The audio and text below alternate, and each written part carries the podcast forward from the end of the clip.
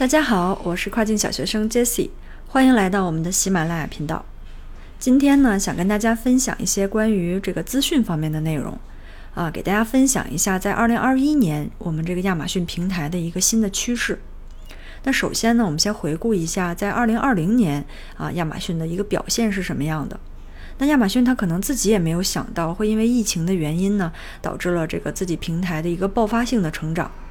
原本一些机构是预测在二零二二年啊，亚马逊才会占领美国这个线上数字广告市场的百分之十，没想到呢，在今年就提前完成了。那因为疫情，在亚马逊线上购物的这个人数是在激增啊，呃，作为我们卖家呢，那肯定就需要花费更多的广告费用，以便有更多的机会出现在消费者的面前。今年亚马逊数字广告的业务在全部的亚马逊营收比例当中增长到了百分之四十一。今年的亚马逊一共是成交了将近两千九百五十亿美金的货物，相比于去年的两千亿美金，啊，是增长了九百五十亿美金。随之而来呢，亚马逊平台对于我们这些卖家啊要求其实是也有了一个进化。我们可以简单的分成三个阶段。那一点零的这个阶段呢，亚马逊卖家只是一个简单的零售商家，也就是大家常听说的这种套利模式。到了二点零的这个阶段呢，我们卖家呃其实是在简单的开发一款产品，亚马逊去做这个 FBA，然后是一个自有品牌的卖家。到了三点零的这个时代呢，我们卖家需要具有品牌意识了，然后还要有其他平台的这个销售渠道，并且能够掌握站外的流量啊，会去经营一些社交平台。那下面呢，我们就从三个重点的方面给大家来做一个分享啊。第一方面是关于广告方面，在二零二一年，亚马逊的这个广告啊有了一个新的趋势。其实，在二一年呢，这个站内广告会更加的重要了。亚马逊广告会陆续放出很多的新功能，那最终整个广告系统的复杂程度将要和目前的像 Facebook 啊、谷歌广告相近。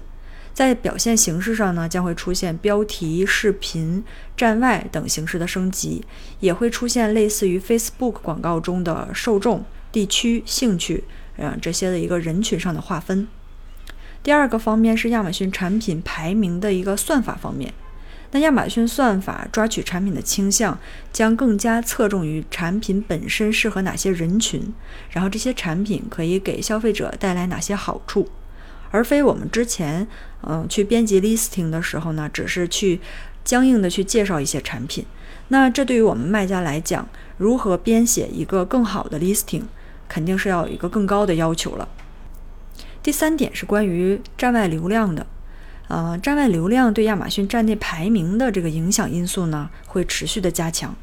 你像 TikTok 是一个非常有效的带来额外流量的站外平台，大家也可以去持续的关注。此外，像 Ins 啊、Facebook 广告、谷歌广告都是可以给亚马逊啊做一个站外引流的。对于使用站外引流的时候呢，我们要提前去注册这个亚马逊 Attribution 来追踪消费者的一个购买行为。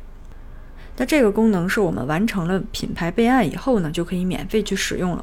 以上呢就是今天关于二零二一年平台趋势的一个呃简要的分享。那也希望我们都能做足功课，一起去迎接充满机遇和挑战的二零二一年。呃，同样的，如果你有任何问题的话，也欢迎给我留言。感谢大家的收听，我们下期再见。